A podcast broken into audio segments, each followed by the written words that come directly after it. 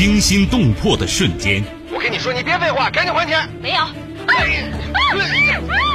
你不还钱，骗我的感情，骗我钱！悬念迭出的事件。杨毅，你不要喊，已经晚了，谁也救不了你了。法律，法律会替我报仇的。你，你也会不不好死。这就是对你人生哲学的最后总结。人性善恶，爱恨情仇。王恒，你说什么呢？我一直拿你当干儿子。什么干儿子？我才不是你干儿子呢！你我我告诉你，我就要跟你在一起，你赶紧跟他断绝关系。咱俩差着一辈儿呢，怎么在一块儿啊？你，我掐死你！谁是你今生难忘的人？谁没有今生难忘的事？难忘今生，淮南带您看尽世间百态。今生难忘，声音魅力，品味人情冷暖。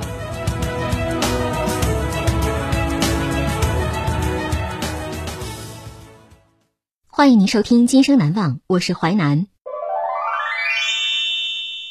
事件回顾：时间二零一三年，地点浙江，人物王丽丽、刘前伟、刘子深，事件墓地惊魂记。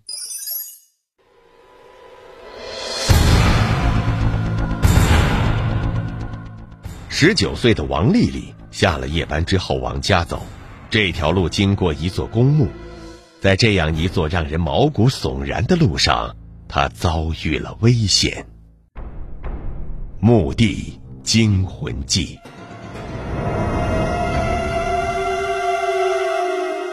墓地惊魂夜。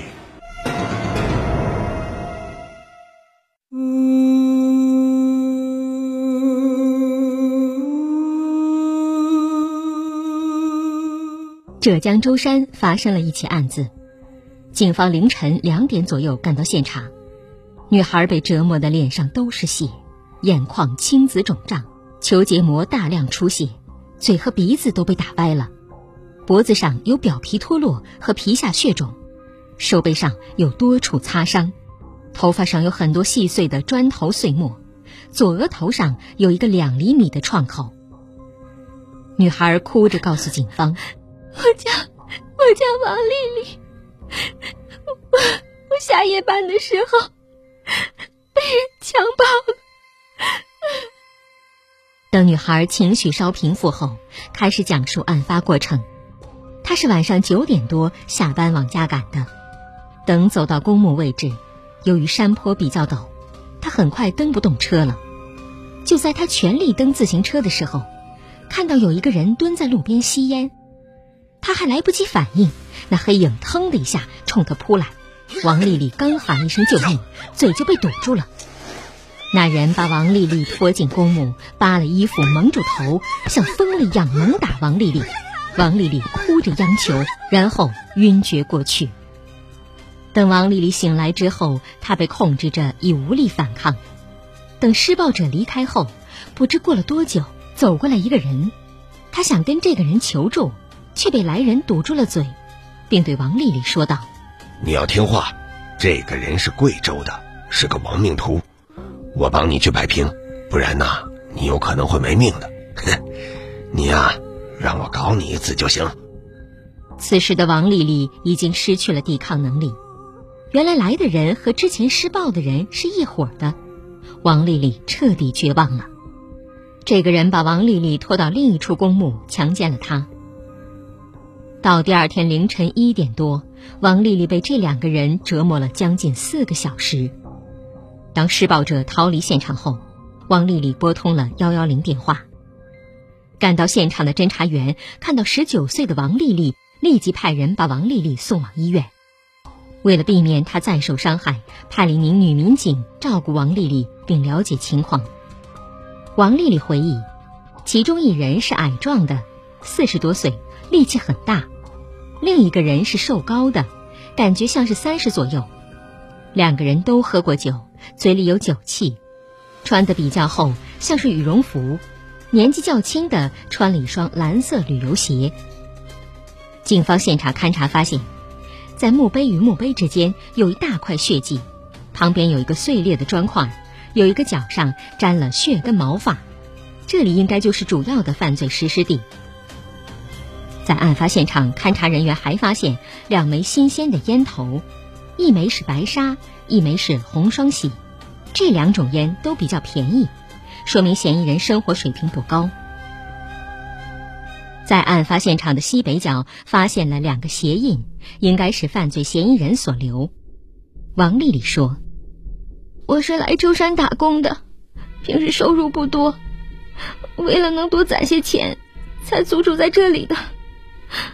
那天我是为了工厂春节前能赶出一单货才加的夜班，没想到……”就在警方不知道从何下手的时候。王丽丽突然想起来，我记得那个人好像是开着摩托车离开的，因为我听到了摩托车的声音。很快，警方在案发地东侧国道上一个监控里找到疑似犯罪嫌疑人的图像。案发那天凌晨一点十四分左右，有一辆摩托车从隧道里面开出来，模模糊糊看到车上好像是坐着两个人。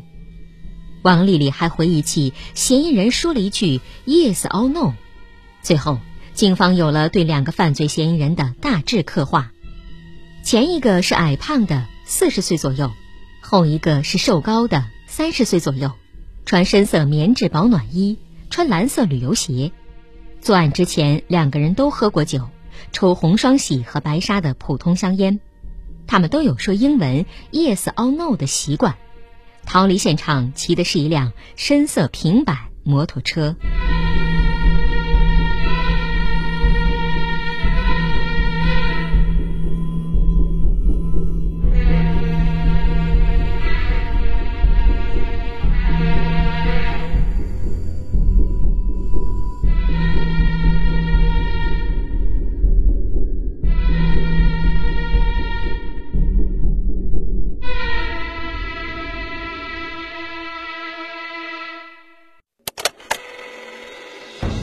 欢迎您继续收听《今生难忘》，淮南带您看尽世间百态，声音魅力，品味人情冷暖。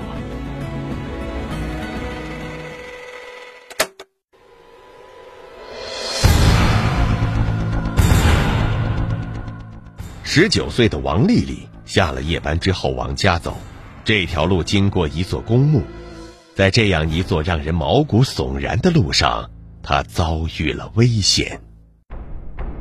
墓地惊魂记，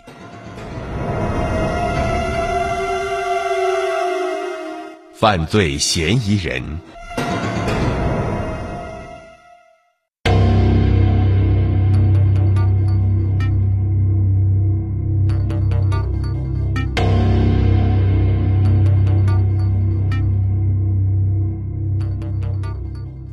根据刻画的嫌疑人特征，警方在案发现场附近排查出两对有重大嫌疑的对象。第一对是案发现场公墓的承建人石匠王大雷和香烛店老板张丁。王大雷是浙江温岭人，四十多岁，身材矮胖。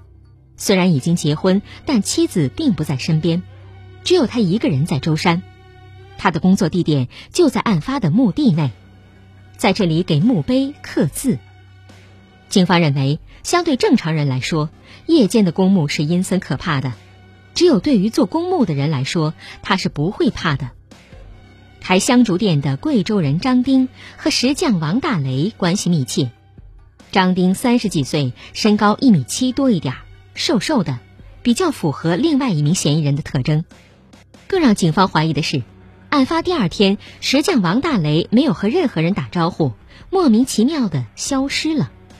但是贵州人张丁没有走，还有妻儿在身边。案发那晚，张丁确实和王大雷在王大雷的出租房里喝酒，时间表较吻合。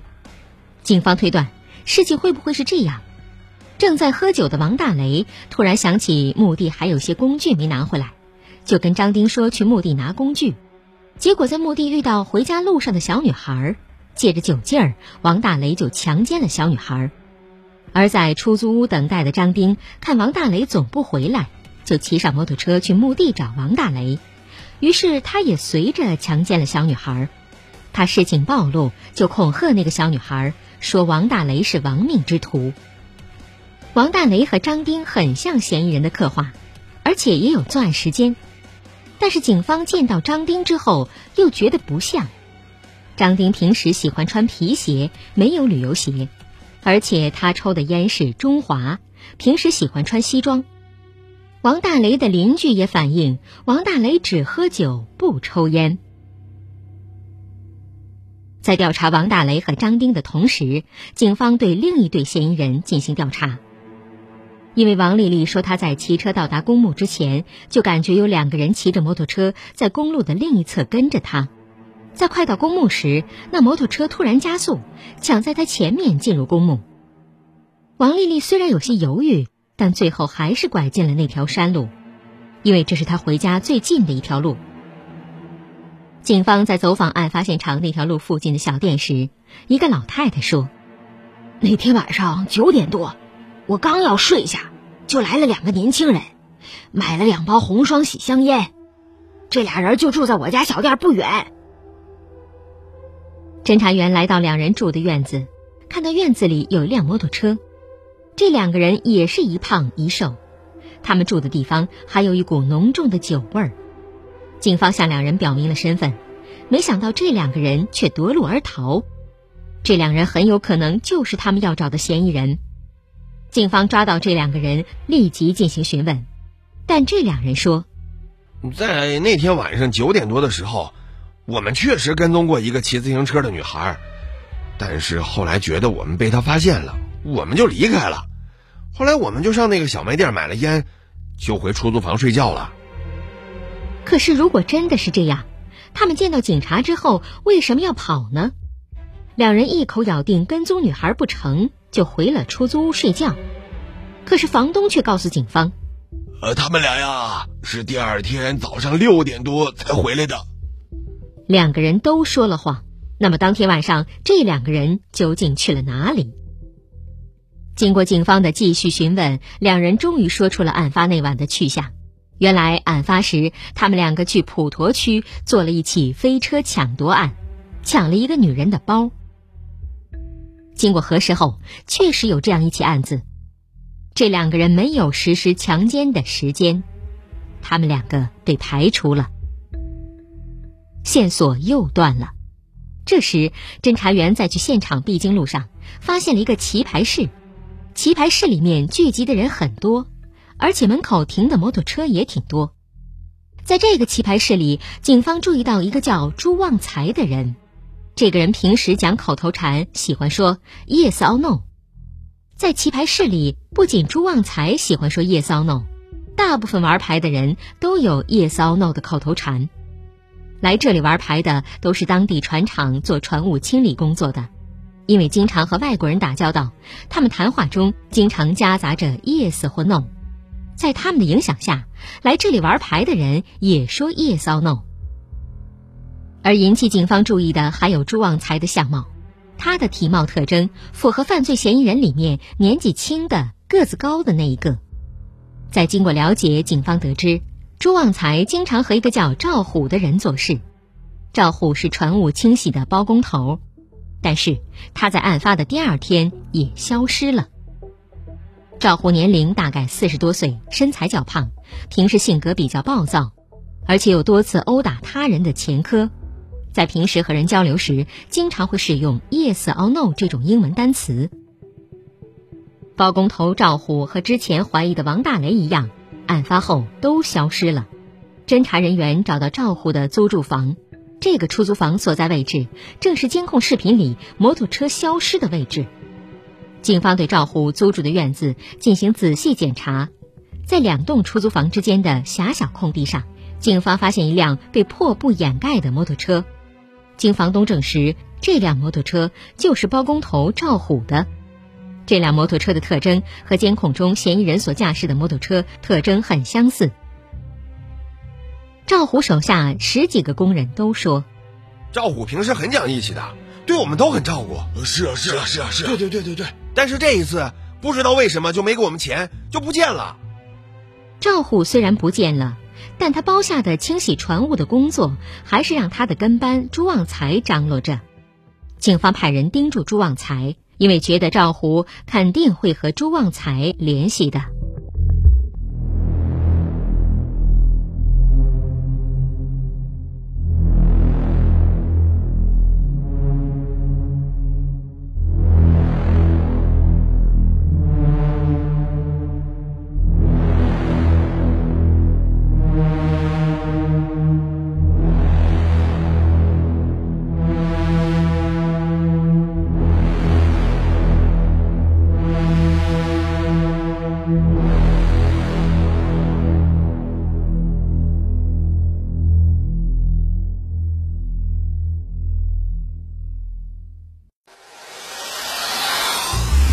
精彩的故事结构，新锐的声音制作，在纷繁复杂的真相与假象中，淮南用魅力声音解读世间百态，品味人情冷暖。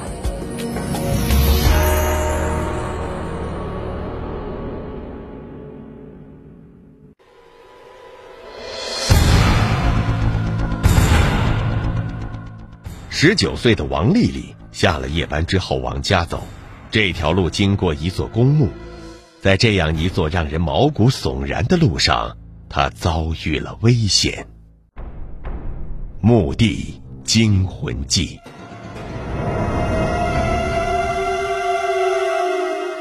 真正的罪犯。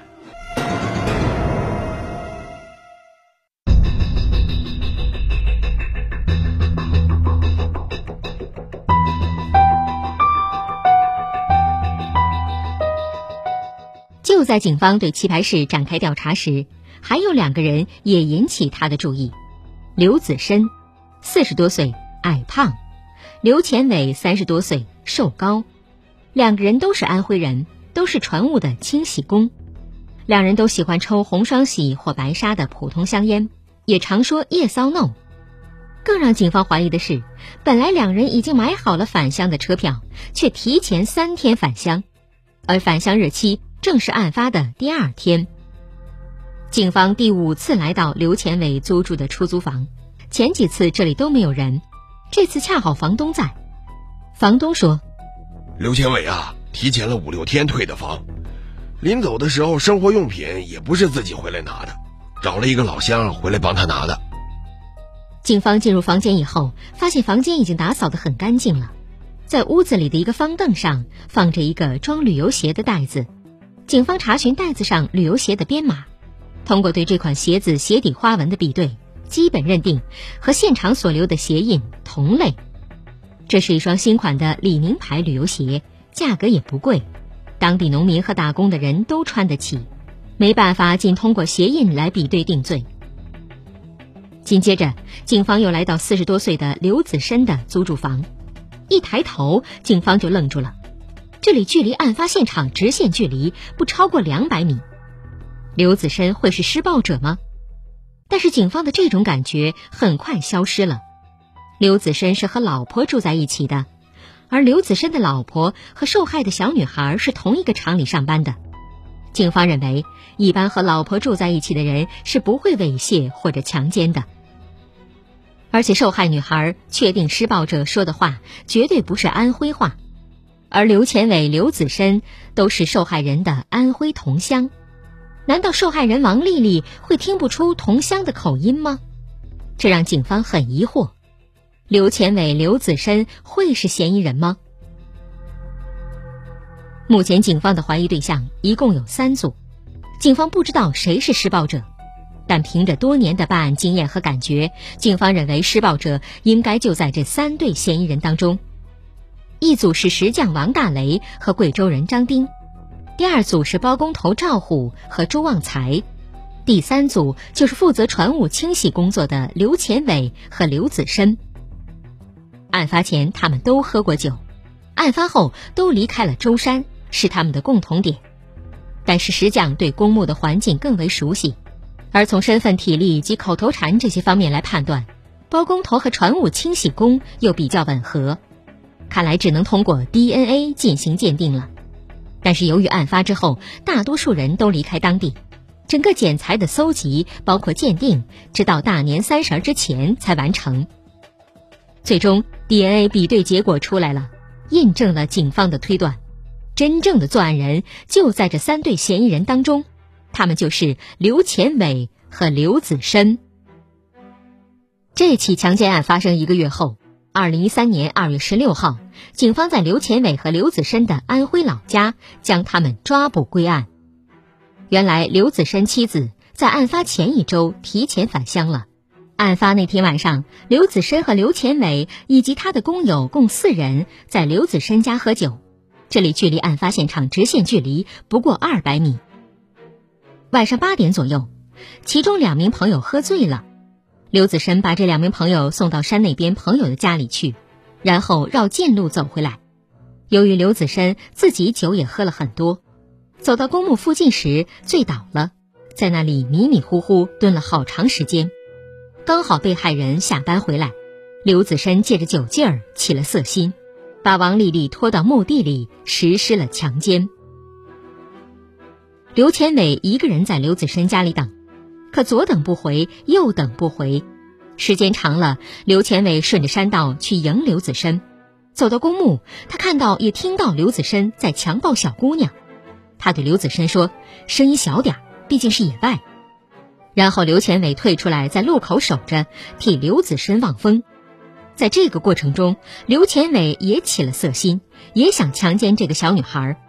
于是他做了一系列工作，又回去把摩托车开过来，还特意绕了一大圈才开到公墓。等刘子申把小女孩强奸完，他自己又把小女孩拖到另一个地方实施了强奸。为了欺骗王丽丽，刘前伟故意恐吓她。之前那个人是贵州的，很凶残，是个亡命徒，你可能会被他搞死的。我是四川的，我去给你说说好话，替你求求情，但是你也得让我搞一下啊！作案之后，两人绕道返回住处，并在第二天逃离了舟山。案子破了，但警方认为，如果没有王丽丽的勇敢报警，以及她给警方提供的大量关于嫌疑人的信息，警方可能不会在这么短时间内将嫌疑人抓获。所以在提醒广大女性朋友提高防范意识的同时，警方也希望大家和王丽丽一样，有一颗勇敢的心。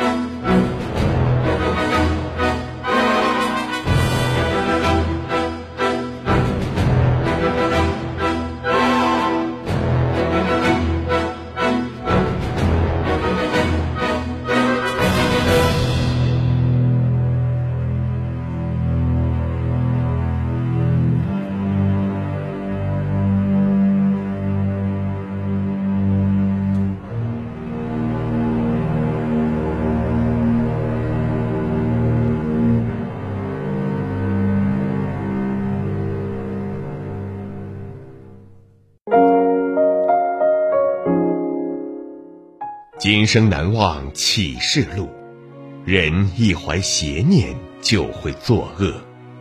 爱德华三世。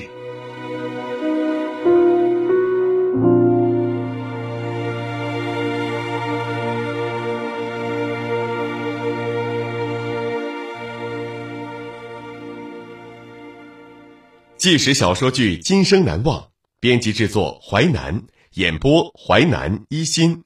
播出时间：周一至周五十七点三十分至十八点。您还可以通过吉林广播网、蜻蜓 FM 在线或点播收听。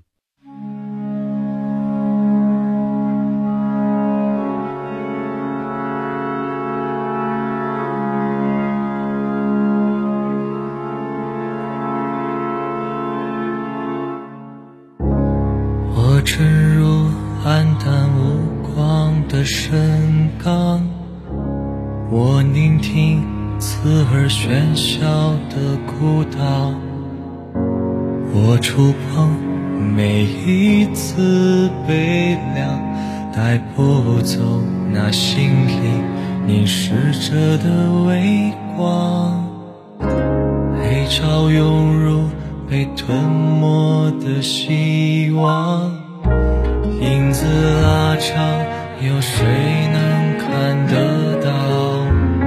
想象你蜷缩着抵抗。下一站是否有灯火庇护的地方？沉默的面孔，消失的从容，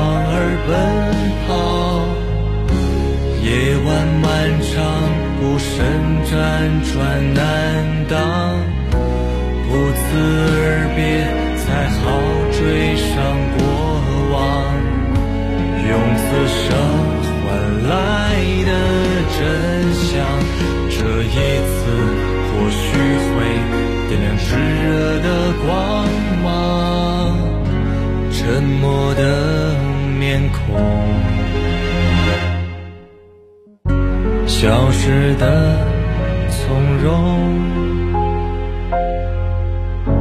转身的借口虽有千万种，却不想骗自己。夜太长，心要藏在哪里，才能剥离出黑